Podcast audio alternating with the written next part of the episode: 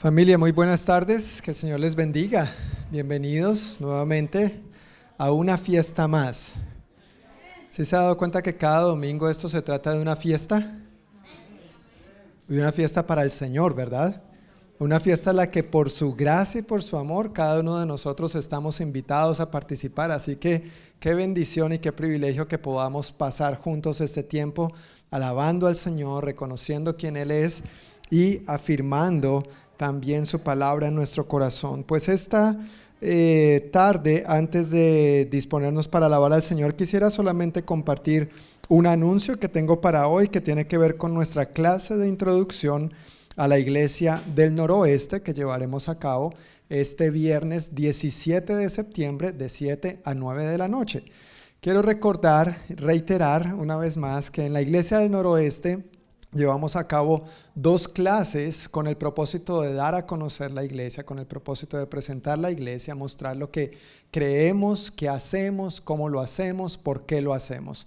Estas clases giran en torno a eso y la meta es que si una persona ha estado visitando esta iglesia por un tiempo y se siente identificado con esta iglesia, pues es invitarle a formar parte de la iglesia. Y llamamos a esto la clase de membresía. La primera parte es la introducción y la segunda parte, que será en octubre con el favor de Dios, es ya la de membresía. Esta es una excelente oportunidad para despejar dudas, para hacer preguntas. Ojalá para todas las preguntas hayan respuestas. A veces sí, a veces no. Vamos a ver. Pero es una buena oportunidad de tratar y tocar algunos temas que obviamente a veces no tratamos ni tocamos con mucha frecuencia y a la vez nos ayuda también a caminar en una mayor unidad. La palabra de Dios dice que cómo pueden dos caminar juntos si no están de acuerdo. Entonces, esta clase es para ponernos de acuerdo en lo que estamos haciendo, en lo que Dios nos ha llamado a hacer y cómo lo hacemos. Si tú no has tomado estas clases, yo quiero extenderte la invitación, por favor, a que lo consideres eh, seriamente, sobre todo esta primera introducción, porque es la última del año que vamos a hacer, es la última tanda, esta que viene en septiembre, y luego en octubre será la última de membresía. Si tú tomaste esta clase hace años bajo el anterior modelo, es para ti también. Si tú estás sirviendo y no has tomado estas clases, es para ti también. Si tú deseas servir, estas clases son para ti también. Entonces, por favor, si estás interesado, aquí en esta hojita quiero pedirte que va a estar allá en la mesita de afuera, como siempre, al final. Anota tu, tu, nombre, tu correo electrónico y tu número de teléfono para poder saber con quiénes vamos a contar esa noche y también estar preparados con los materiales de antemano. Hay un material que entregamos a cada asistente y pues queremos tener los materiales adecuados para cada uno de los asistentes. Amén. Pues con esto entonces quiero invitarles a que nos dispongamos de corazón para alabar a nuestro buen Señor. Amén, que el Señor nos bendiga hermanos. Congregación del Noroeste, ¿cómo se encuentran en esta tarde? A ver, ¿cómo se encuentran en esta tarde? Eso, así como que si comieron una buena comida. Amén. En esta tarde yo quiero animar... Sí, en esta tarde quiero animarte que prepares tu corazón para adorar al Señor, que cada alabanza que vamos a entonar, que, te enfoques en el Señor, que, que la cantes con devoción para el Señor. Hay un salmo que dice, ah, Salmo 103, que dice, bendice alma mía al Señor. Ustedes se lo saben, ¿verdad? y no olvides ninguno de sus beneficios. Si en este momento podemos, en este tiempo de adoración, podemos nosotros meditar en todos esos beneficios que el Señor nos ha dado dice, eh, alguien dijo, donde hay un corazón agradecido hay alabanza. So, en esta tarde yo quiero animarte que adores al Señor y que le agradezcas por todas sus bondades. Amén. Te adoramos, Señor, en esta tarde y queremos exaltarte, Señor. Levanta tu voz, empieza a declarar eh, vida sobre tu vida, vida ah, abundante, vida refrescante sobre tu vida, sobre tu familia. Señor, declaramos que este va a ser un servicio de gloria, Señor, que las personas van a venir, Señor que ya están aquí van a recibir palabra tuya, Señor Jesús, que vamos a entonar alabanzas, Padre, y que tu nombre va a ser glorificado. Ahí donde estás, solo levanta tu voz y dile, gracias Dios por todas las bendiciones que me has dado, por todos los beneficios, Señor, por lo que hiciste, lo que has hecho y lo que harás, Señor. Te adoramos, Cristo, con nuestras vidas. Te pertenecemos a ti, Señor. Gracias, Señor. Te adoramos, Jesús. Tú eres digno, Señor. Vamos a cantar. Gracias. Dios. Vamos a decir, mi vida doy por ti.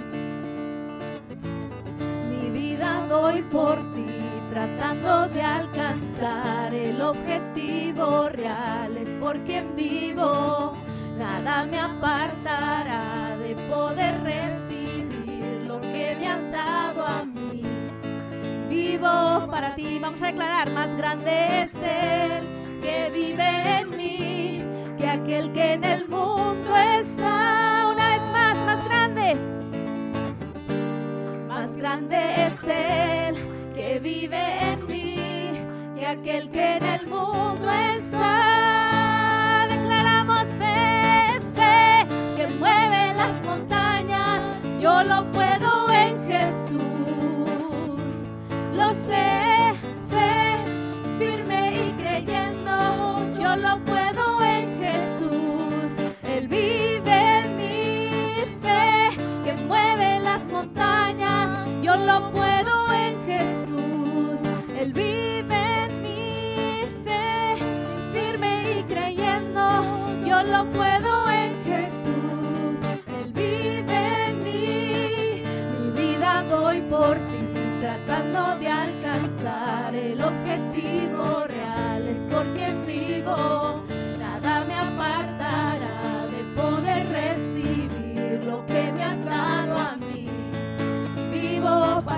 Más grande, más grande es Él que vive en mí que aquel que en el mundo está.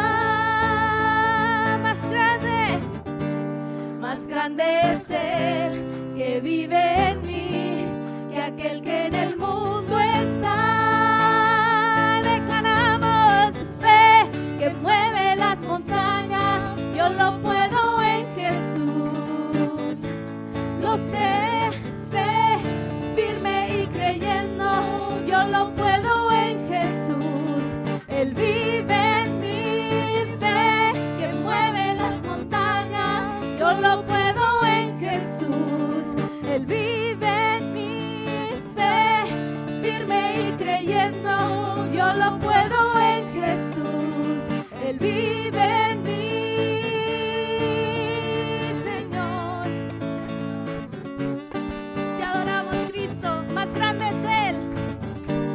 Más grande es Él que vive en mí que aquel que en el mundo está. Vamos, decláralo.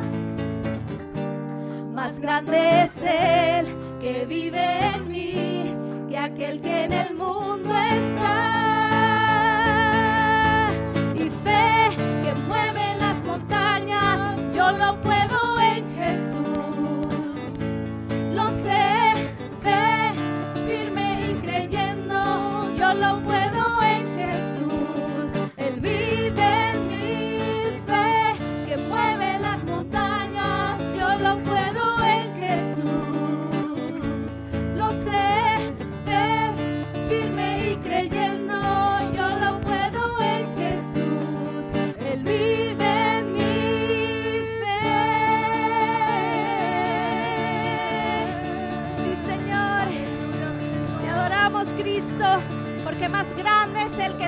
Nosotros que el que está en el mundo. Más grande es el que está en nosotros que ese caos que miramos ahorita es nuestro alrededor. Más grande es Él. Aleluya. Te damos gracias, Señor. Gracias, Cristo. Te adoramos, Señor. Tú eres digno, Jesús. Ayúdame con tus manos.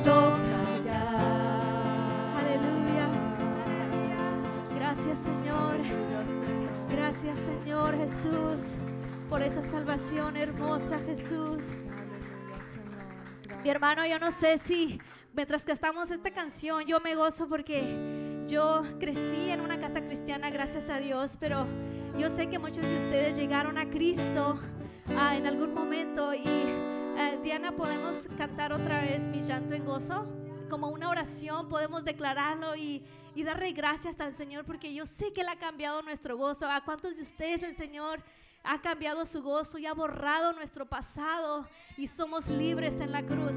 Llegámosla como una oración. Oh, gracias Señor por borrar nuestro pasado, Señor, y por hacernos libres, Jesús. Ahí donde estás, levanta tus manos y dile gracias Señor por ese gozo que me has dado, Jesús. Gracias.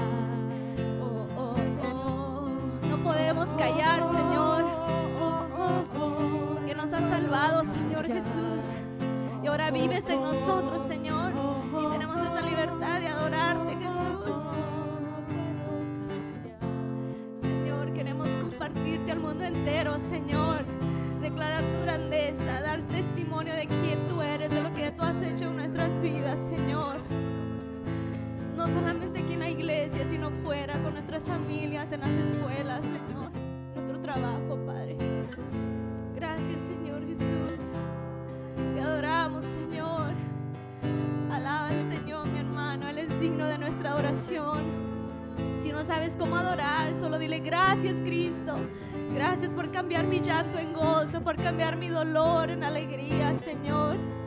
Y no lloramos de tristeza, sino de alegría, Señor. Gracias, Cristo. Te adoramos, Señor. Rey de gloria, cantamos a ti, Dios. Te adoramos a ti, Señor. Sé exaltado, Señor, en esta tarde, Jesús. Con nuestra adoración, Jesús. Gracias, majestuoso Rey, por ese perdón eterno y divino, Señor, que podemos tener, Jesús. Gracias, Señor. Te exaltamos, Cristo. Vamos a declarar que el Señor es majestuoso, que el Señor es poderoso. Y te queremos exaltar, Jesús. Vamos a decir, Rey de gloria,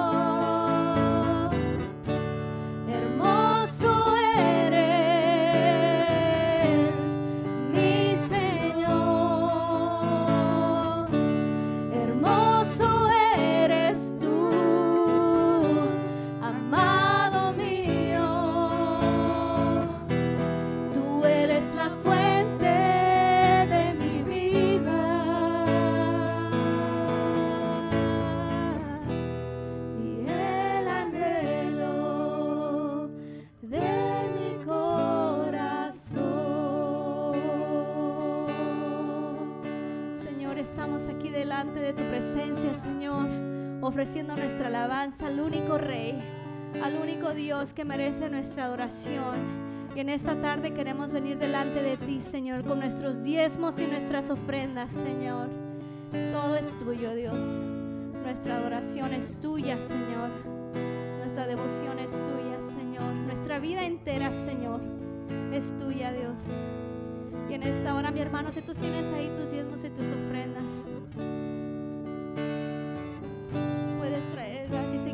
adorando Señor. Gracias, Señor. Gracias, Cristo.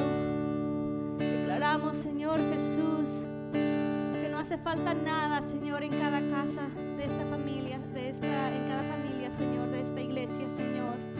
Declaramos prosperidad, Señor, en la vida de cada persona, Jesús.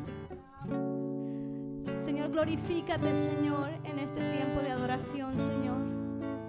Gracias, Señor.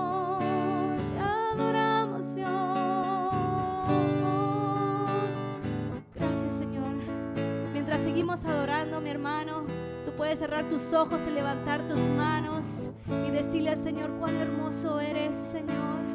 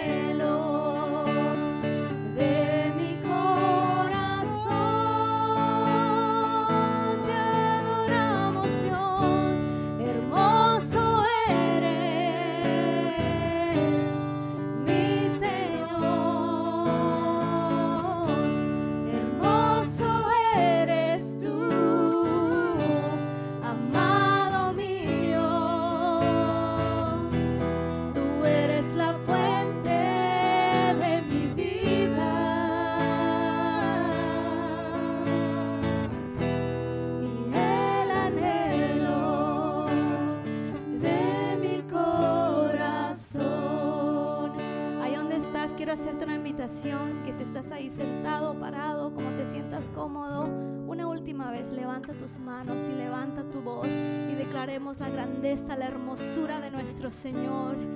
Sí, Señor, te adoramos, Jesús. Vamos a decir, hermoso eres Jesús. Te adoramos, Señor, te exaltamos.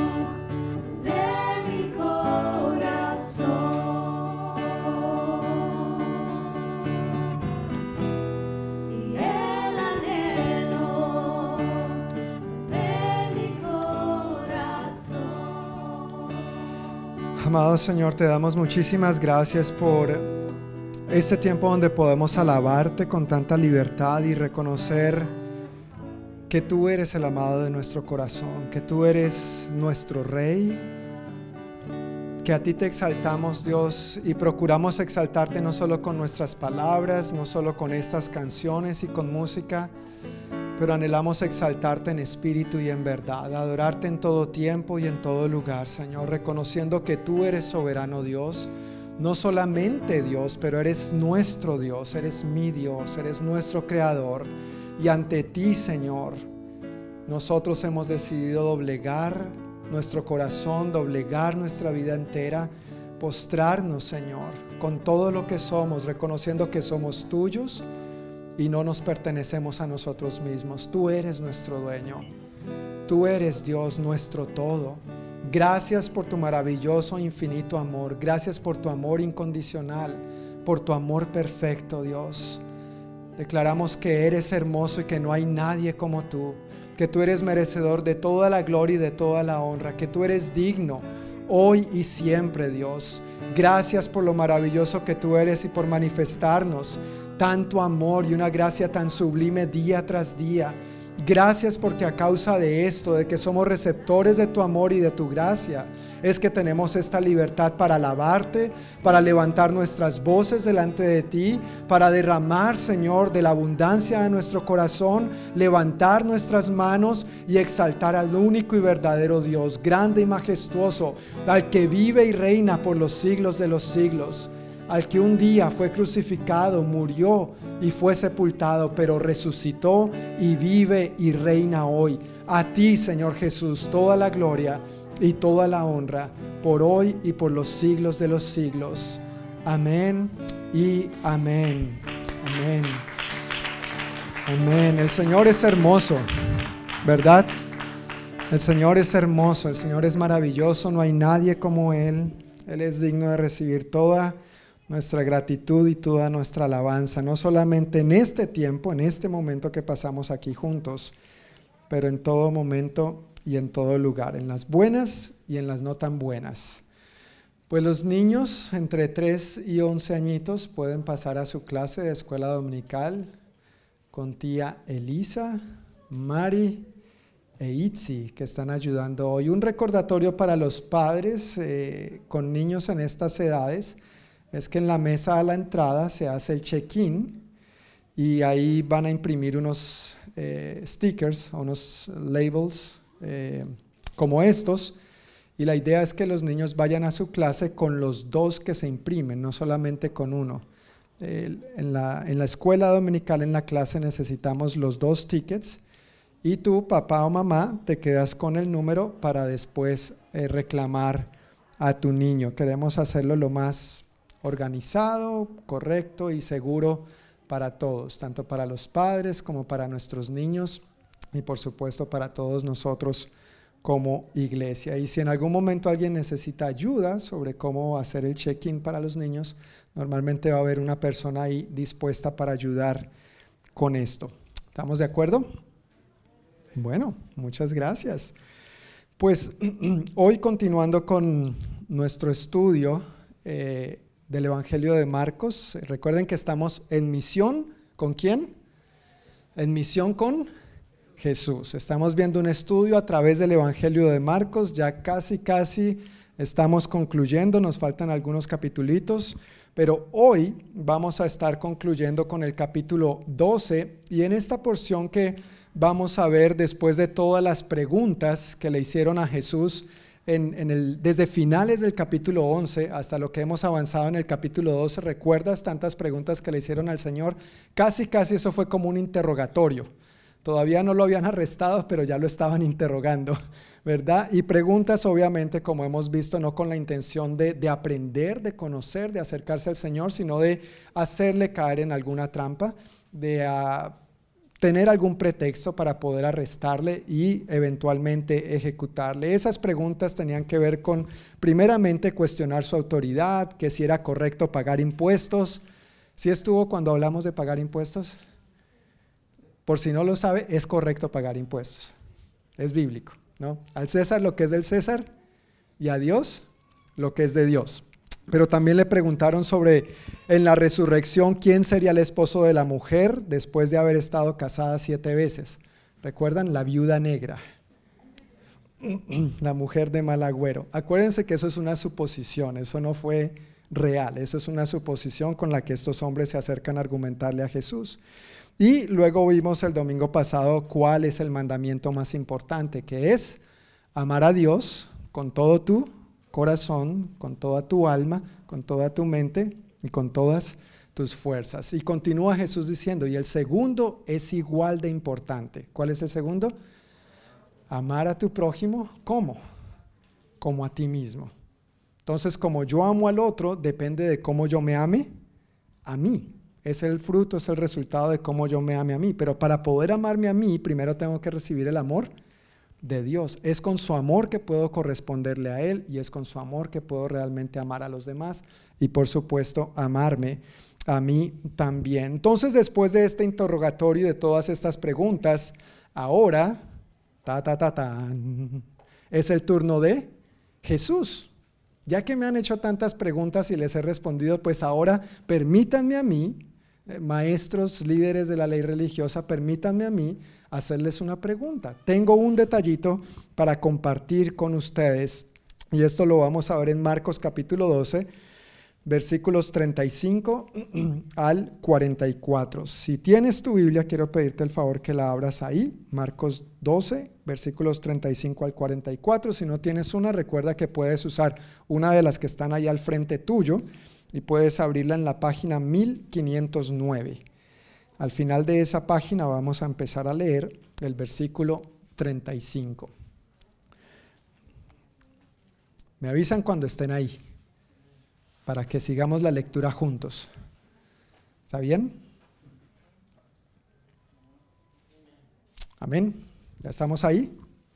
Ok, perfecto. Dice así el versículo 35 y vamos a leer solamente versículos 35, 36 y 37 para empezar. Tiempo después, Jesús estaba enseñando al pueblo en el templo y preguntó, ¿por qué afirman los maestros de la ley religiosa que el Mesías es hijo de David? Pues el propio David, mientras hablaba bajo la inspiración del Espíritu Santo, dijo, el Señor le dijo a mi Señor, siéntate en el lugar de honor a mi derecha hasta que humille a tus enemigos y los ponga por debajo de tus pies. Ya que David mismo llamó al Mesías mi Señor, ¿cómo es posible que el Mesías sea su hijo? La gran multitud se deleitaba al escucharlo. Esto casi, casi que parece como un trabalenguas, ¿no es cierto? Y de primera mano uno lo lee y como así, eh, un poquito más despacio, por favor. Bueno, esto todavía está ocurriendo para ubicarnos un poquito en el, en el tiempo y el espacio, todavía es día martes, ese famoso martes que llamamos martes de Semana Santa, todavía sigue siendo el día martes. Qué día tan largo para Jesús. No hemos terminado el martes y creo que no lo terminaremos sino hasta dentro de dos semanas quizás. Pero en palabras del evangelista Lucas, de San Lucas, dice que Jesús les planteó una pregunta. Esta misma historia, en palabras de Jesús, dice que Jesús les planteó una pregunta. ¿Cómo es que se dice que el Mesías es hijo de David? Y cuando leemos esta misma historia, pero en palabras de Mateo, dice que Jesús les preguntó, ¿qué piensan del Mesías? ¿De quién es hijo? Y estos maestros de la ley religiosa, por supuesto, respondieron, ¿es hijo de quién? De David. Ese era el título mesiánico. Es hijo de David. Así que ellos estaban en lo cierto y de hecho ese era el título favorito con que los judíos y los maestros de la ley religiosa usaban para referirse al Mesías. No hablaban solamente del Mesías, sino que se referían al Mesías como el hijo de David. Ese era su título favorito y por un lado hay que entender que esto alimentaba su, su patriotismo y quizás su, su orgullo judío, ¿no es cierto? Un día, cuando venga el hijo de David, el Mesías, entonces nuestra nación será restaurada y volveremos a esos tiempos gloriosos como cuando nuestro antepasado David gobernaba y seremos nuevamente la gran nación que Dios quiere que seamos. Y nos desharemos de estos romanos, filisteos, impíos y paganos. No, esa parte no la decía, no. Pero, pero recuerden que ellos veían al Mesías como un líder de índole político y militar. Y resulta que el Mesías que Dios envió no vino a ser servido, sino a servir y a dar su vida en rescate por muchos. Ellos se imaginaban así en un caballo con la espada y volándole la cabeza a cuanto romano se le atravesara por ahí y vamos a ser otra vez el pueblo de Israel. Y no era así. Entonces, esta idea, esta mentalidad de que el Mesías es el hijo de David, alimentaba mucho el patriotismo y el orgullo judío de los judíos, de los israelitas. Pero esa perspectiva, obviamente era una perspectiva meramente terrenal, era para aquí, para el aquí y para el ahora, y les había hecho perder de vista lo verdaderamente importante, lo espiritual y lo eterno. A veces cuando nosotros nos hacemos a ciertas ideas respecto a Dios, y son ideas meramente terrenales y pasajeras, perdemos de vista y perdemos la de expectativa lo, lo verdaderamente importante. Lo verdaderamente importante, mis hermanos, no son los romanos en este mundo, no es los enemigos en este mundo, no es la carne o el enemigo espiritual que tenemos en este mundo. Lo verdaderamente espiritual es lo que va a trascender por la eternidad. Y si nosotros estamos en Cristo, esta eternidad la vamos a pasar con Él. Pero ¿sabes cuál es la buena noticia de eso? Que esa eternidad no, se va a no la vamos a empezar a disfrutar cuando partamos a su presencia. Esa eternidad está diseñada para que la empecemos a vivir aquí y ahora desde el mismo momento que tú invitaste a Jesús a ser tu Señor y tu Salvador, desde el mismo momento que confesaste a Jesús como tu Mesías, la vida eterna vino a ti. Jesús dijo, yo he venido para que qué? ¿Para que qué? Tengan vida y para que la tengan en abundancia. El testimonio del, mismo apóstol Juan en su primera carta dice que esta vida está en su Hijo. El que tiene al Hijo tiene la vida. No dice tal vez tendrá, quizá a lo mejor, quién sabe, puede ser, no era como Capulina. ¿Se acuerdan de Capulina? A lo mejor, quién sabe, puede ser tal vez. Sí, sí alcanzaron a ver a Capulina. Algunos de ustedes, yo, alcancé a ver a Capulina y no, no soy tan mayor, pero alcancé a verlo solamente para su información. Pero esta certeza que tenemos en el Mesías es para el aquí y es para el ahora. Sin embargo, no debemos perder de vista la perspectiva eterna, lo que verdaderamente va a trascender por la eternidad. Y eso era lo que los judíos habían perdido de vista. Por eso solamente esperaban un Mesías meramente terrenal, de índole político y militar, que los viniera a liberar del imperio romano y ellos volvieran a ser la gran nación terrenal de Israel, pero no estaban pensando en términos del reino de los cielos. Con esta pregunta, Jesús quería mostrar que sí, el Mesías habría de venir del linaje de David. Eso es bíblico, es correcto, por eso se llama el hijo de David, el león de la tribu de Judá, ¿no es cierto? Todos estos términos que hacen referencia al Mesías. Pero, pero este hijo de David tenía que ser más que un descendiente de David. Es decir, cuando un padre tiene a un hijo, ¿quién le dice Señor a quién? ¿El papá al hijo o el hijo al Señor? El hijo al Señor, ¿verdad, hija hermosa? ¿Verdad, hija hermosa? a mis hijos yo les enseño, cuando les digo algo, su mamá les dice algo, ellos deben responder, sí señor, no señor, sí señora, no señora, ¿verdad preciosa? y eso tal vez es muy, muy colombiano, pero sería muy raro que un papá le diga a su hijo, señor o mi señor. Entonces ese es el planteamiento que Jesús está haciendo aquí. ¿Por qué si el Mesías es hijo de David, ¿Cómo es que David le dice mi Señor? Tiene que ser más que solamente el hijo de David, tiene que ser algo más que del linaje de David. Es decir, como un padre no llama a su hijo Señor, sino al revés, que el hijo llama Señor a su padre, entonces explíquenme cómo es que David llama a su hijo, quien es el Mesías, mi Señor. Y Jesús responde con una cita del Salmo 110, versículo 1. Es lo que Jesús está citando aquí. Si tú buscas el Salmo 110, versículo 1, dice textualmente eso. Y cuando Jesús menciona este versículo, obviamente estos maestros de la ley religiosa conocían muy bien ese versículo, sabían a lo que Jesús estaba refiriendo, no solamente los maestros, pero todos los judíos que se encontraban allí. Y lo que está afirmando Jesús es su humanidad y su deidad. Dicho de otra manera, Jesús, el Mesías, es el hijo de David, pero Jesús, el Mesías, también es el hijo de quién? El hijo de Dios. El Mesías no podía ser solamente el hijo de David, pero el Mesías tampoco no podía ser solamente el hijo de Dios. Humanamente hablando, venía del linaje de David, pero espiritualmente hablando, venía directamente de quién? De Dios. Fue concebido por obra y gracia de quién? Del Espíritu Santo. Jesús es 100% Dios y mientras estuvo en esta tierra fue 100% hombre, fue 100% humano, estuvo expuesto a las mismas cosas que tú y yo. Jesús no hizo lo que hizo porque era Dios. Él no vino aquí a esta tierra a aprovecharse de su deidad, de su divinidad, para mostrarnos cómo vivir una vida agradable a Él. Él estuvo limitado a las mismas situaciones por las que tú y yo vivimos limitados tantas veces. Leemos en los evangelios, ¿Jesús se cansó? ¿Sí o no? ¿Sí? ¿Jesús se entristeció? ¿Sí? ¿Jesús lloró? ¿Sí? ¿Te has cansado? ¿Te has entristecido? ¿Has llorado? Jesús conoce las mismas limitaciones que tú y yo vivimos y experimentamos, pero en su humanidad Él siempre escogió agradar a quién? Al Padre. En medio de sus limitaciones físicas y temporales en esta tierra, Él siempre eligió al Padre. Y ese es el ejemplo que tú y yo también estamos llamados a seguir. El escritor a los hebreos habla muy bien este tema de la deidad y la humanidad de Jesús. Y una de esas escrituras está en Hebreos capítulo 4, versículos 14 al 16 que dicen lo siguiente. Por lo tanto, ya que tenemos un gran sumo sacerdote que entró en el cielo, Jesús, el Hijo de Dios, aferrémonos a lo que creemos. Nuestro sumo sacerdote comprende nuestras debilidades. ¿Qué comprende?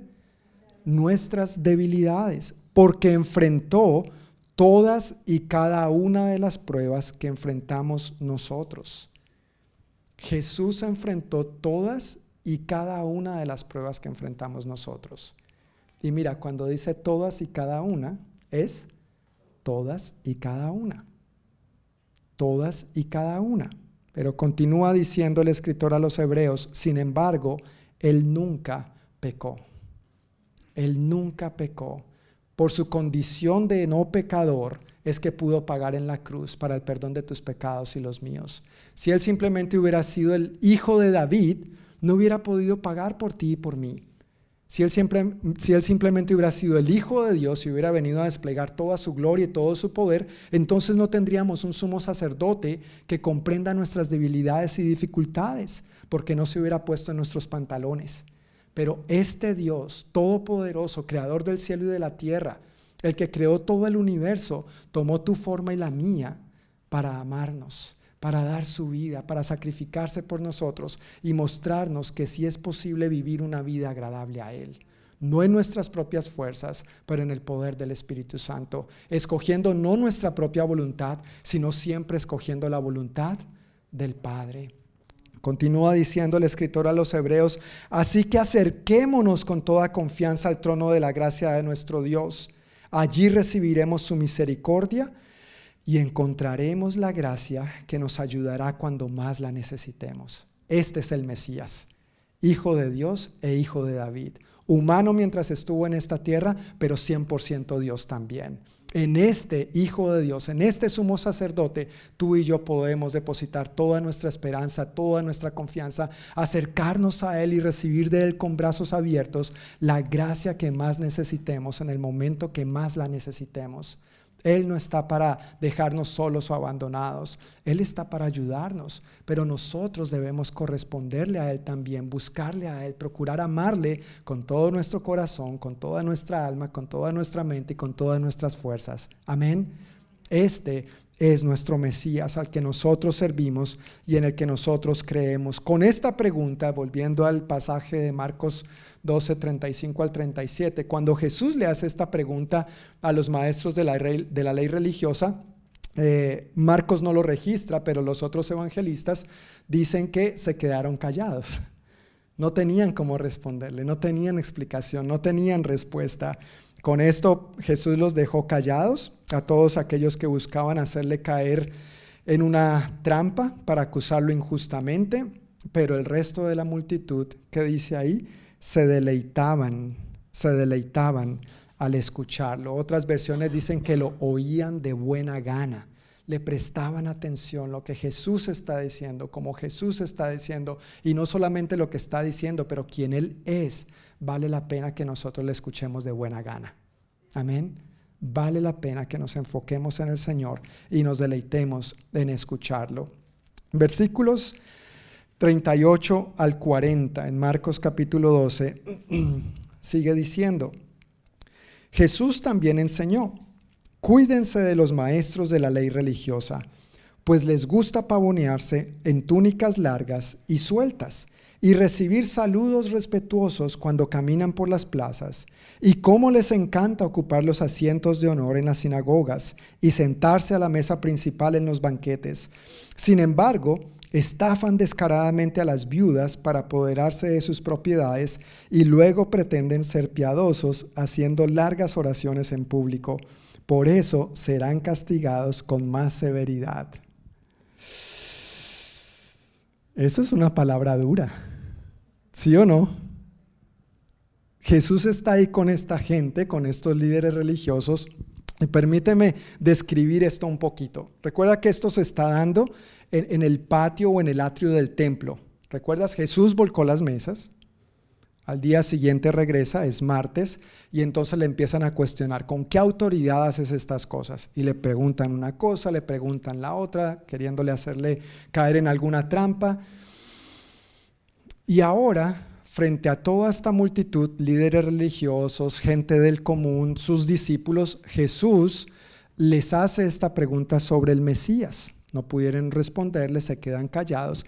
Y es como que Jesús ahora dirige la atención al resto de la gente. Los líderes religiosos están a un lado y dirige su atención al resto de la gente y dice, pronuncia estas palabras diciéndole a la gente, cuídense de estos.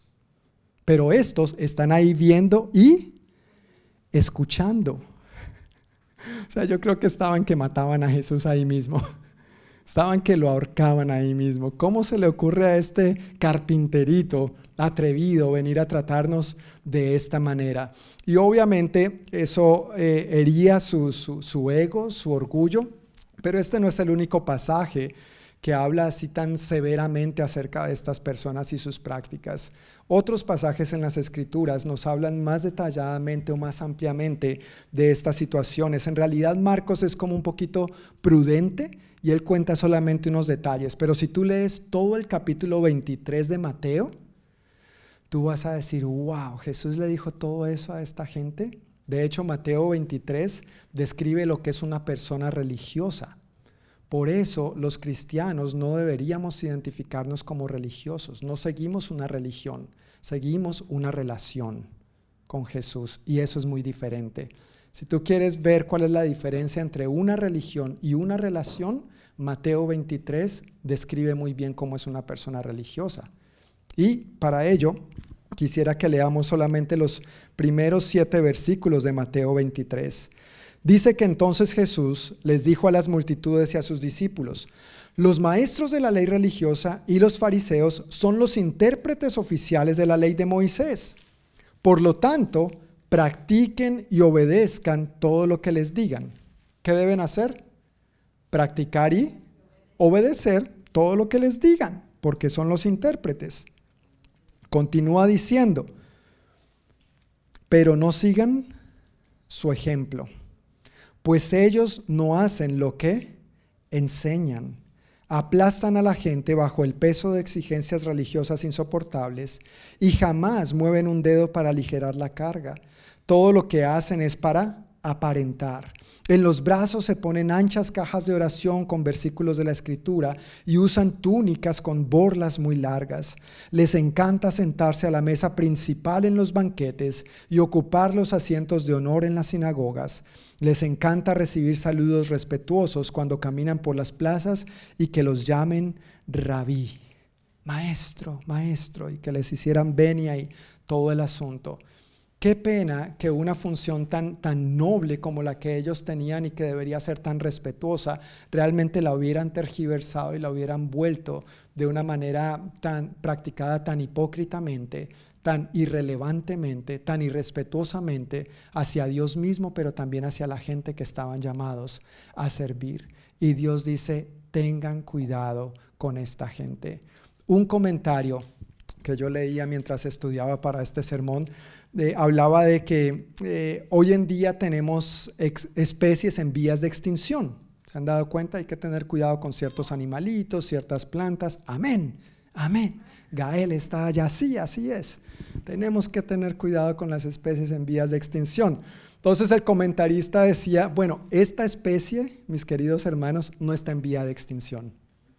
Este tipo de gente sigue estando hoy en día y tenemos que seguirnos cuidando hay que seguir teniendo cuidado, hay que seguir teniendo, más que el ojo este físico bien abierto, hay que tener el discernimiento del Espíritu Santo para no caer en este tipo de trampas y de engaños. Cuando leemos otros pasajes también, como en Lucas, eh, hablando de esta misma situación, eh, Jesús va a comer a la casa de un fariseo. Y mientras está ahí parado, ve que todos los demás fariseos se pelean por llegar a los lugares de honor bueno, no se pelean, perdón, a veces soy un poco exagerado, perdónenme, pero como que tienen este afán, este deseo, esta codicia desmedida por llegar al lugar de honor.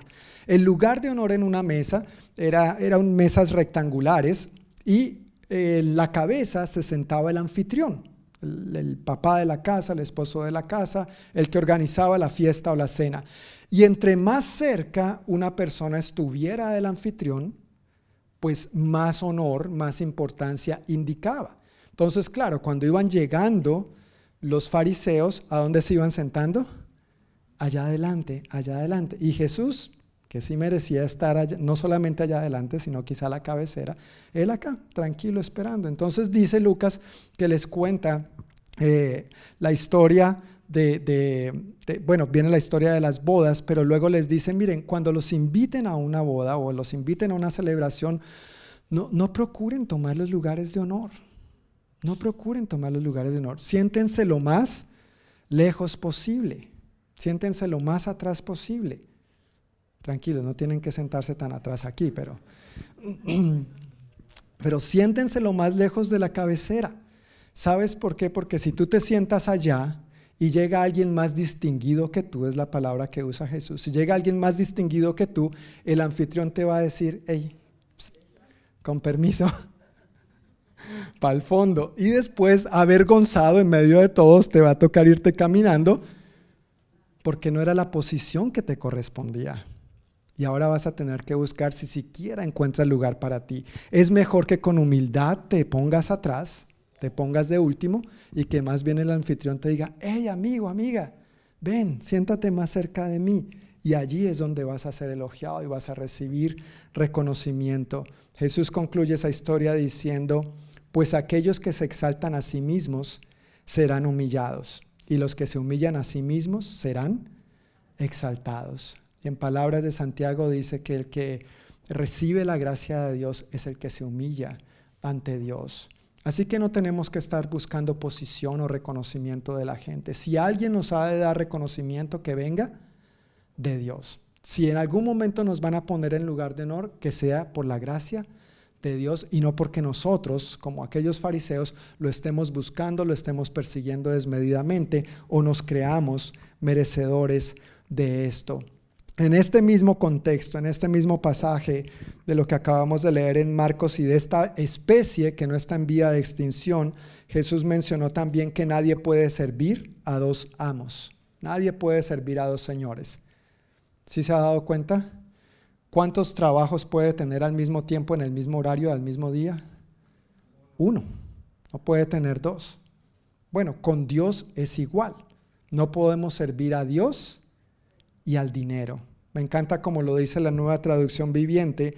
Dice que será leal a uno y despreciará al otro. No se puede servir a Dios y estar esclavizado al dinero. Y en el apóstol Pablo, en su primera carta a Timoteo, capítulo 6, versículos 9 y 10, dice, pero los que viven con la ambición de hacerse ricos caen en tentación y quedan atrapados por muchos deseos necios y dañinos que los hunden en la ruina y la destrucción, pues el amor al dinero es la raíz de toda clase de mal. ¿Qué es la raíz de toda clase de mal? El amor al dinero, no el dinero. El dinero en sí mismo no, no, no es lo malo. El amor al dinero es la raíz de toda clase de mal. Pero mira lo que sigue diciendo, esto es lo doloroso y triste. Y algunas personas en su intenso deseo, intenso deseo por el dinero, se han desviado de la fe verdadera y se han causado muchas heridas dolorosas.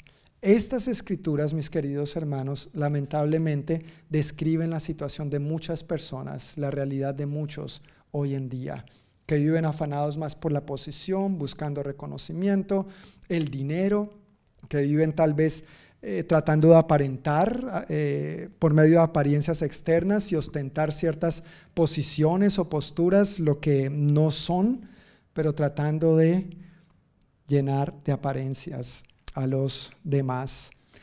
Nosotros tenemos que cuidarnos de este tipo de personas, pero eso no solamente tiene que ver con aquellos maestros de aquel entonces, tiene que ver con gente hoy en día también pero al mismo tiempo nosotros tenemos que cuidarnos en esta área de nuestras vidas.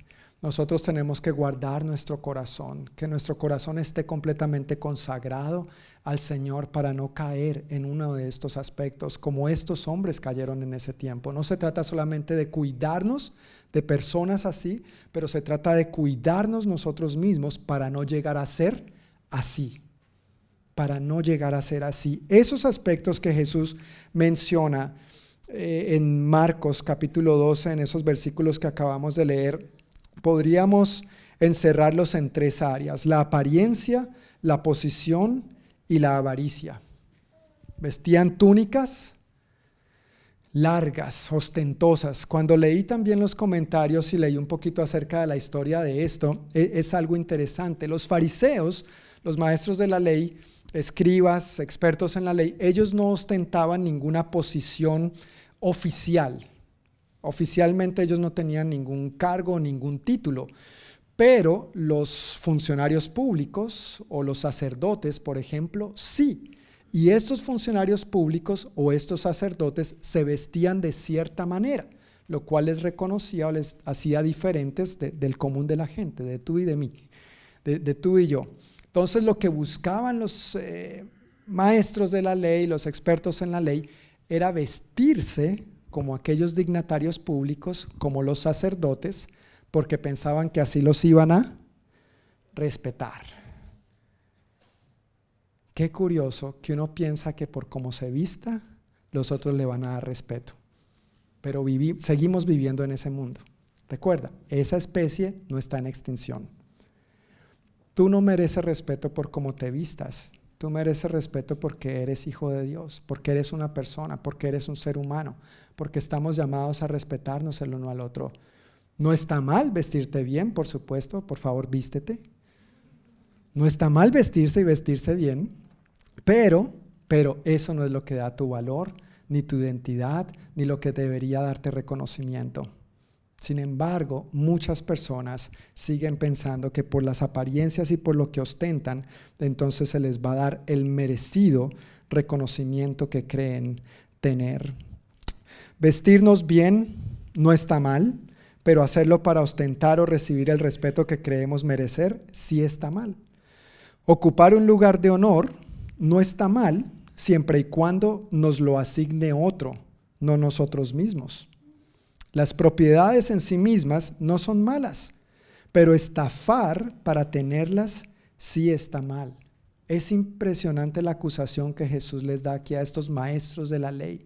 Los acusa de estafar a las viudas para terminar apropiándose de sus propiedades. O sea, qué, qué indignante, qué indignante. Y eso sigue pasando hoy en día. Gente que se aprovecha de unos, de otros, para estafar, engañar, mentir de una u otra manera. Y vuelvo y reitero, propiedades en sí mismas no son malas. Si tú tienes propiedades y es por la bendición y la gracia de Dios, disfrútalo, administralo bien. Recuerda que a la larga no es, no es tuyo, es de Dios y Dios lo ha confiado en tus manos para administrarlo. Todo es de Dios. Amén. Todo es de Dios. Nosotros somos simplemente mayordomos, administradores pero que no procuremos conseguir lo que tenemos o lo que deseamos a punta de engaños, a punta de estafas, a punta de mentiras, porque tarde o temprano eso sale a la luz y no va a terminar bien la historia. Necesitamos guardar nuestro corazón de la avaricia y de la codicia. No está bien vivir de esas maneras y luego como Jesús les dice a, a recuerda, se está refiriendo a las multitudes, pero ahí están los líderes religiosos. Y luego pretenden que con sus largas oraciones todo va a estar bien, como si nada hubiera pasado. Uno no puede vivir de esta manera, aparente, ostentando, eh, engañando, estafando, eh, lidiando con quién sabe qué cosas y luego pretender hacer largas oraciones o hacer buenas obras para tratar de compensar lo malo que uno ha hecho. ¿Sabes cómo es nuestra vida con Dios? La vida con Dios no se trata de pretender, sino de ser. No pretendemos ser cristianos, somos cristianos. Porque somos cristianos, vivimos y nos comportamos como tal. La vida con Dios no se trata de pretender, sino de ser. Esa era la diferencia entre los maestros de la ley y Jesús, básicamente. Si bien recuerdas, cuando recién estábamos empezando el Evangelio de Marcos, puntualmente en el capítulo 1, versículo 22, si mal no recuerdo, eh, dice que Jesús estaba enseñando a la gente y la gente se quedaba asombrada de las enseñanzas de Jesús. Y dice el por qué. Porque enseñaba con completa autoridad, cosa muy diferente a las enseñanzas de los maestros de la ley. Esos versículos dicen así puntualmente. Jesús y sus compañeros fueron al pueblo de Capernaum. Cuando llegó el día de descanso, Jesús entró en la sinagoga y comenzó a enseñar. La gente quedó asombrada de su enseñanza porque lo hacía con verdadera autoridad, algo completamente diferente de lo que hacían los maestros de la ley religiosa. ¿Sabes cuál era la diferencia entre los maestros de la ley religiosa y Jesús? Que los maestros de la ley religiosa pretendían, aparentaban, les importaba más el que dirán. Jesús no pretendía, Jesús era. Otra diferencia entre los maestros de la ley religiosa y las enseñanzas de Jesús es que los maestros decían, y lo que decían estaba bien, era, correcto, lo acabamos de leer hace un momento. Hagan lo que los maestros de la ley dicen, ellos son responsables de interpretar, pero no sigan su ejemplo, porque decían una cosa, pero hacían otra. Jesús decía y Jesús hacía, manos a la obra. ¿Recuerdas lo que ha sido mi argumento mientras avanzamos por el Evangelio de Marcos? No me hables de Jesús, no me digas de Jesús, no me cuentes de Jesús, muéstrame a Jesús. Vivimos en un mundo sediento, no solamente porque les hablemos de Jesús, porque les compartamos la palabra, el conocimiento que tengamos, la Biblia que tengamos memorizada, todo eso es bueno, son buenas herramientas. Pero realmente, hermanos, en estos tiempos la gente necesita ver a través de nuestra vida un Cristo vivo y resucitado. No nos, no nos quedemos o no nos conformemos solamente con decir, pero no hacer nada. O, muchos, o mucho menos y peor, no nos, no nos atrevamos a decir una cosa y hacer otra, porque si no entonces vamos a estar negando al Cristo que decimos servir y en el cual decimos creer. Pero seamos como Cristo, digamos y hagamos. Eso era la diferencia por la cual la gente se asombraba de las enseñanzas de Jesús y tú y yo hoy en día podemos seguir haciendo esta misma diferencia también. No se trata solo de comunicar verbalmente, pero se trata de modelarlo con nuestro estilo de vida. Los maestros de aquel entonces pretendían, Jesús era. Los maestros decían y Jesús hacía. Versículos 41 al 44. Marcos 12, 41 al 44.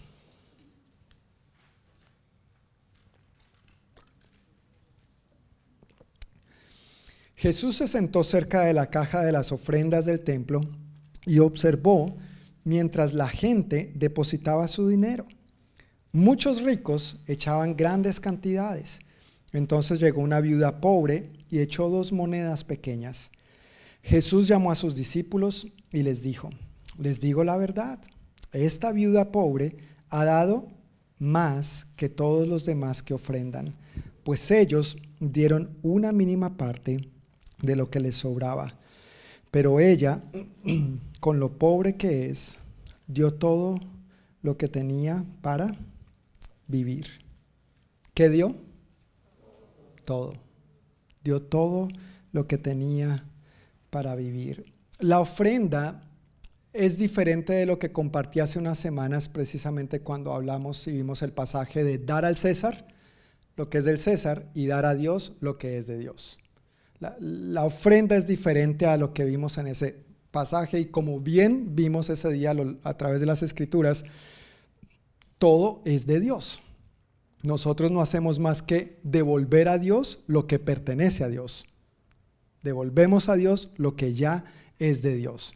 Si tiene más preguntas al respecto, puedo volver en algún momento a compartir acerca de esto y no es el punto. El punto que quiero tocar acerca de la ofrenda es que es diferente de aquello.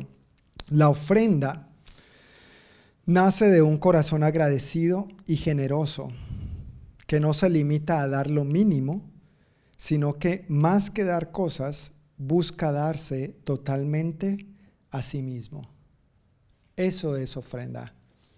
La palabra ofrenda, tanto en el Antiguo como en el Nuevo Testamento, incluye realizar actos bondadosos y beneficiar a otros. Algunos de sus significados son regalo, donación y, ¿qué dice sus notitas al final? ¿Qué dice? Sacrificio voluntario. Eso significa ofrenda. Ofrenda por definición e implicación es un sacrificio voluntario. Si es obligatorio, si es porque me toca, si es por cumplir, si es por aparentar, entonces ya ni es voluntario, ni es sacrificial y, pierde lo que, la razón de por lo cual se convierte en ofrenda. En la Biblia nosotros vemos muchos ejemplos acerca de lo que es una ofrenda y de hecho no tiene que ver solo con dinero solamente para aclarar. En este pasaje que estamos leyendo de la viuda eran moneditas, era dinero, pero en la Biblia vemos que la ofrenda tiene que ver con mucho más que simplemente dar dinero. Por eso afirmo que tiene que ver con darnos totalmente a nosotros mismos, para Dios y para sus propósitos. Uno de esos primeros ejemplos que vemos, y de hecho es la primera mención a lo que es una ofrenda en la Biblia, es en Génesis capítulo 4. Dios ya ha creado este planeta, el universo, Adán y Eva eh, desobedecen, Dios los saca del paraíso, del jardín del Edén, Adán y Eva tienen hijos eh, y tienen dos hijos maravillosos. ¿Cómo se llamaban? Caín y Abel, hasta ese momento maravillosos. Pero nos cuenta el libro de Génesis capítulo 4, y ahí en sus notas está la cita puntual, que un día ellos presentaron una ofrenda al Señor, cada uno, tanto Caín como Abel. Pero si tú lees el pasaje detalladamente, te das cuenta que dice que Abel, dice, pero Abel ofrendó lo mejor para el Señor. Abel qué ofrendó? Lo mejor. Se detuvo a considerar. E, es la idea, en el hebreo es la idea de que se detuvo a considerar ¿qué voy a presentar al Señor? ¿Qué le voy a dar al Señor? Mientras que la idea con Caín es como que, ah, lo primero que se le atravesó por ahí, eso es para el Señor. Entonces, ¿qué pasa? Dios recibe con agrado la ofrenda de Abel, pero no la de Caín. Y Caín se enoja, frunce el ceño, me imagino. ¿Por qué Dios se aceptó la de mi hermano y la mía no? Y empieza, ¿no es cierto?, la, la rivalidad. Y Dios le llama la atención, con amor le corrige, le, dije, le dice a Caín, si hubieras hecho lo correcto, pues no tendrías por qué estar pasando esta situación. Y él en lugar de corregir la situación, en lugar de enmendar la situación, después pasa la historia a contarnos que estaban un día en el campo y entonces mató a su hermanito por pura envidia, por no presentar a Dios lo mejor. Permitió que eso corrompiera su corazón. Más adelante ahí mismo en Génesis capítulo 22 vemos que Abraham estuvo dispuesto a, sacrificar a Isaac, su único hijo y a quien tanto amaba. Dios le hace una promesa a Abraham y a su esposa Sara. No podían tener hijos. Y Dios les dice, miren, yo les voy a dar un hijo y voy a hacer de ti, Abraham, una gran nación. Si mira al cielo, Abraham, mira las estrellas, mira la arena en el piso. Si tú puedes contar las estrellas, si tú puedes contar la arena, tú vas a poder contar tus descendientes. Y Abraham, pero ¿cómo, Señor? ¿Con qué fuerzas? Ya tan viejito y, Sara viejita. Y claro, eso tomó años para que pasara esta promesa. De hecho, antes de que ocurriera la promesa, se desesperaron y quisieron ayudarle a Dios. ¿Se acuerdan? De la historia, intentaron echarle una manito a Dios, Dios como que se olvidó, entonces vamos a ayudarle a Dios y Abraham tuvo un hijo ahí por otro lado y eso es otra historia que lamentablemente se siguen viviendo las consecuencias hoy en día. Si te preguntas de dónde viene tanto conflicto en Medio Oriente, es a causa de echarle una manito a Dios, Ismael. De ahí vienen todos esos conflictos. Pero, volviendo a la parte buena, no se entristezcan, no se entristezcan, estamos hablando de lo bueno. hablando de la parte buena, llega por fin la promesa, nace Isaac. Y como a los 10, 11 añitos de Isaac, Dios le dice a Abraham, entrégame a tu hijo, sacrifícame a tu hijo. Ahora, valga la pena aclarar, Dios no estaba esperando, Dios no pretendía que Abraham matara a Isaac. Eso es claro al leer el pasaje bíblico. Pero Dios sí quería ver la obediencia de Abraham. Cuando van en camino, Isaac lleva la leña en su espalda papi, ¿y dónde está el animalito para sacrificar? Tú te imaginas uno como papá, ay, mi eres tú. Pero hombre de fe, por eso Abraham es el padre de la fe, ¿no?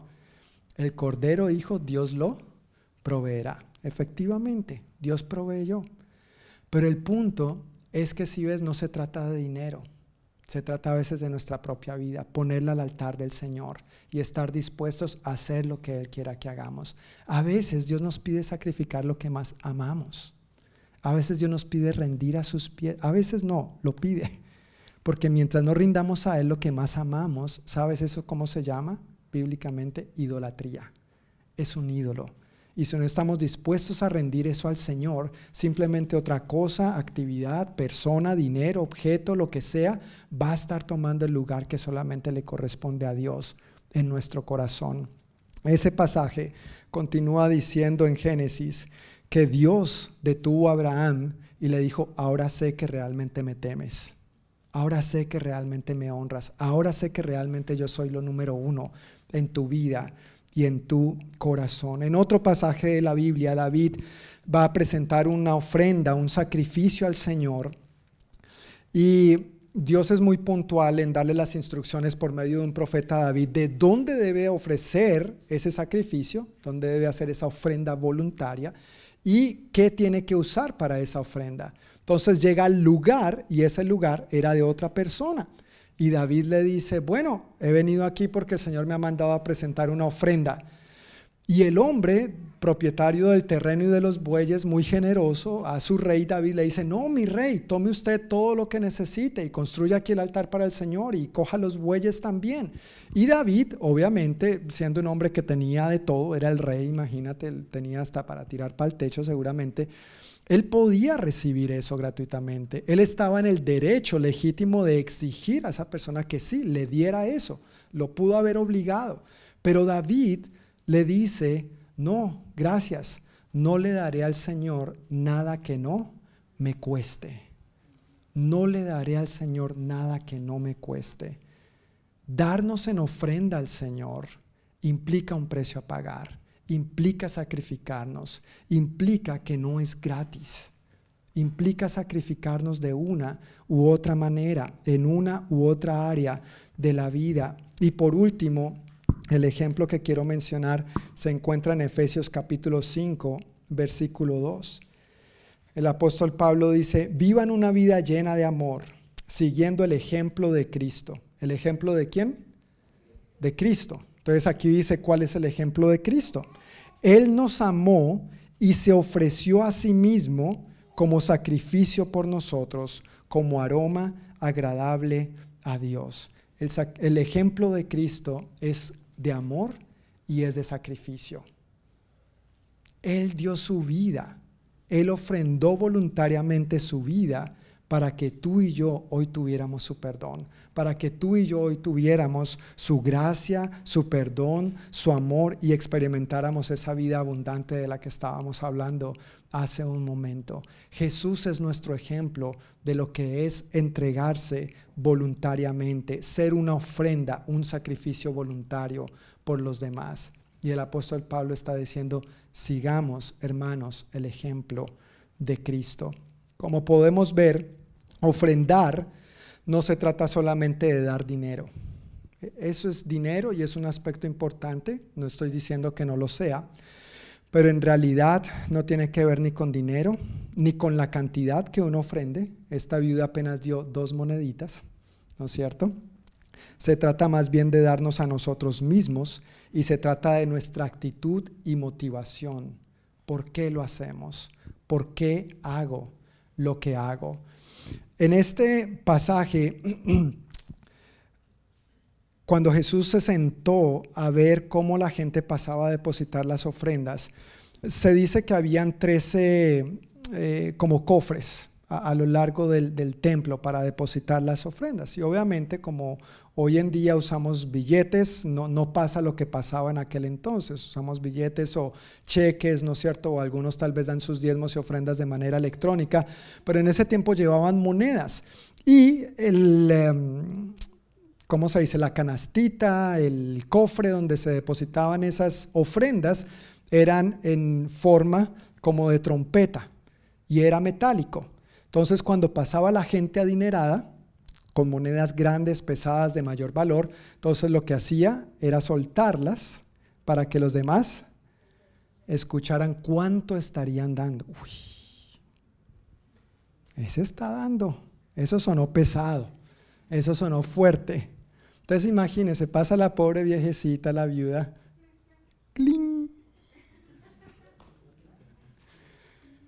Y mira lo que acontece en este momento. Jesús llama a sus discípulos y esto es importante, esto es clave. De todo el contexto de lo que esto está ocurriendo, Jesús está teniendo una conversación bueno, un interrogatorio con los líderes religiosos y, y con más personas, la multitud. Luego, cuando Jesús se refiere a las multitudes y a sus discípulos, les dice, cuídense de estos. Se va reduciendo el grupo. Pero cuando pasa lo de las ofrendas, está ahí sentado Jesús viendo y dice el versículo 43 de Marcos 12 que Jesús llamó a sus discípulos y les dijo, llama a sus discípulos. Ya no es algo que dice a las multitudes, ya no es algo que dice a los líderes religiosos, ya no es algo que dice en público, a todo pulmón, a voz en cuello. ¿Sabes por qué? Porque ofrendar de esta manera es de discípulos. Esto no es para todo el mundo. Lamentablemente, no todos los creyentes entienden eso también. Dar tu vida en sacrificio por Dios, por su obra, por los demás, es algo que es de discípulos. Eso no tiene que ver con multitudes, tiene que ver con uno que ha decidido vivir sacrificadamente para Dios, entregándose como una ofrenda voluntaria continuamente para el Señor. Y la verdad, hermanos, es que vivimos en un mundo, en una corriente y en una cultura donde Dios tiende a ser el mismo ser humano. Tú primero, tú segundo, tú tercero y lo que quede para ti. Si me queda tiempo, puedo, si me alcanza, puedo, si esto puedo y ponemos un montón de requisitos. ¿Cuáles requisitos puso Jesús para morir y dar su vida por ti? Ninguno. Más bien su mejor pretexto fue amarte, a ti y a mí que nuestro mejor pretexto sea amar a Dios y sea amar a los demás de igual manera, pero darnos en ofrenda de manera sacrificada voluntariamente por Dios y por los demás es algo de discípulos, no es de multitudes. Aprender que dar tiene que, que ver con todo lo que somos y con todo lo que tenemos, así sean solo dos moneditas, eso es de discípulos. Dios, como ya he mencionado anteriormente, no le interesan las obras. A Dios le interesa todo. A Dios no le interesan tus dos moneditas o que suene fuerte. A Dios no le interesa una porción de tu tiempo o todo tu tiempo. Perdón, sí le interesa todo tu tiempo. A Dios no le interesa una porción de tu corazón. A Dios le interesa todo tu corazón, toda tu alma, toda tu mente, todas tus fuerzas. Y esto implica sacrificio de parte tuya y de parte mía.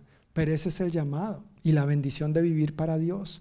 Si uno viene a Cristo creyendo que la vida va a ser fácil, suave y cómoda y que voy a servirle cuando todo en mi vida cuadre perfectamente bien, te vas a quedar sentado esperando.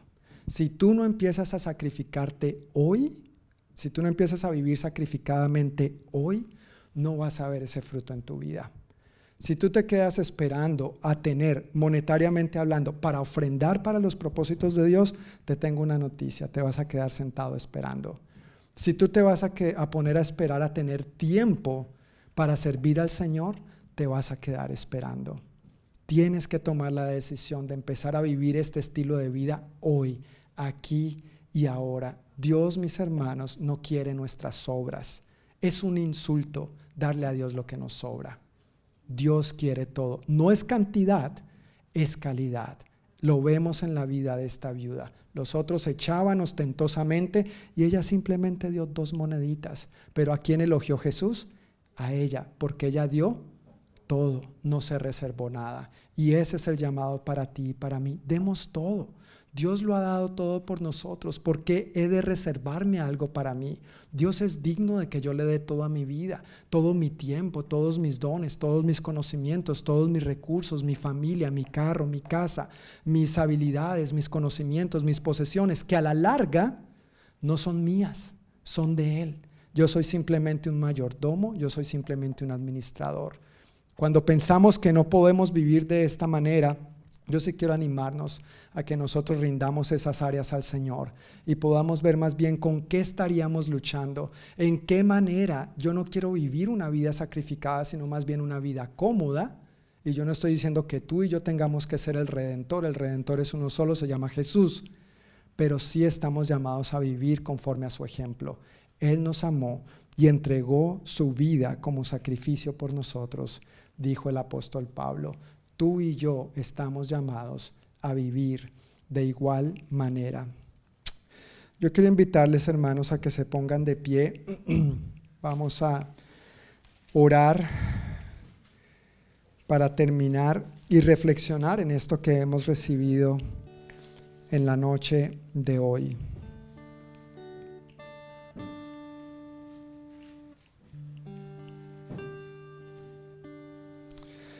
Dar como esta viuda dio, como dije hace un momento, no es de multitudes, no es para todo el mundo. Es más bien de aquellos que son discípulos, de aquellos que llevan un estilo de vida comprometido con su Señor y Salvador. Y que ese compromiso no depende de si quieren, de si pueden, de si tienen, de si no está lloviendo, de si tengo tiempo o no tengo tiempo, de si tengo recursos o no tengo recursos. Más bien depende de la disposición de nuestro corazón, de estar dispuestos a pagar el precio, no importa el precio que haya que pagar, no importa el sacrificio que a veces tengamos que hacer, no importa el Isaac que a veces tengamos que poner en el altar. Yo quiero ser como Abel, que se detuvo a considerar lo que iba a dar al Señor. En mi día a día yo quiero llevar ese estilo de vida. Y no tiene que ver solo con asuntos de iglesia, con asuntos eclesiásticos. En tu familia, ¿qué, ¿qué, estás dando a tu familia? ¿Te estás sacrificando saludablemente por tu familia? En tu trabajo, ¿estás viviendo como Cristo viviría tu trabajo? ¿Estás dando lo mejor de ti o, te limitas? Das el mínimo porque no me están pagando por esto, de malas? ¿O realmente estás manifestando la gracia, la bondad, la generosidad, la entrega, la pasión, el amor de Cristo, caminando una segunda milla, yendo un poquito más allá? En nuestro mundo, en nuestra sociedad, vivimos tan centrados en nosotros mismos y de manera tan egoísta pensamos que todo gira en torno a nosotros y que nosotros somos la, el centro de la bolita del mundo a veces tengo el complejo de creerme la última Coca-Cola del desierto y Dios me recuerda, no, no es así. Él, Él, la cruz, la cruz, Jesús. Jesús es el centro. Jesús tiene que ser el centro. Y tú y yo estamos llamados a vivir un estilo de vida superior, siguiendo el ejemplo que nuestro Señor nos ha dado.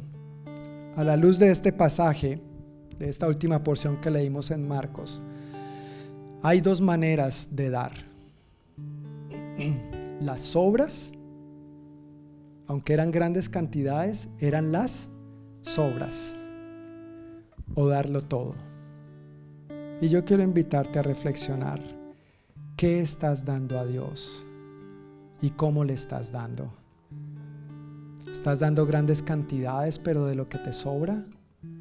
¿O aunque es poco, le estás dando todo? ¿Estás dando por aparentar, por ostentar? ¿O estás dando realmente con una actitud humilde, con una motivación pura porque amas al Señor y quieres corresponder a quien Él es y a todo lo que Él ha hecho por ti y por mí? Padre, te damos muchísimas gracias por tu obra maravillosa y perfecta en la cruz del Calvario, por amor a nosotros. No hay ejemplo mayor de lo que es ofrenda, un sacrificio voluntario no hay mayor ejemplo que tú, Señor, respecto a esto.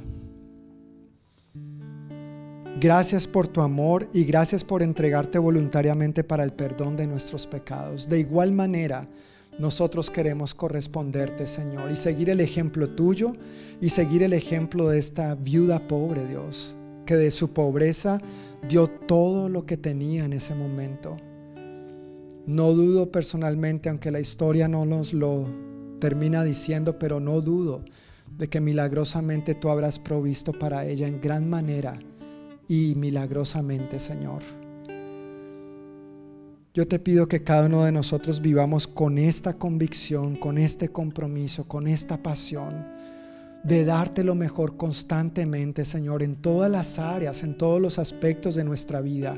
Que en nuestros lugares de trabajo nosotros seamos los mejores empleados, los mejores trabajadores, los mejores eh, supervisores si tenemos una posición de supervisión. Que en las escuelas, si estudiamos o nuestros niños, Señor, sean los mejores estudiantes.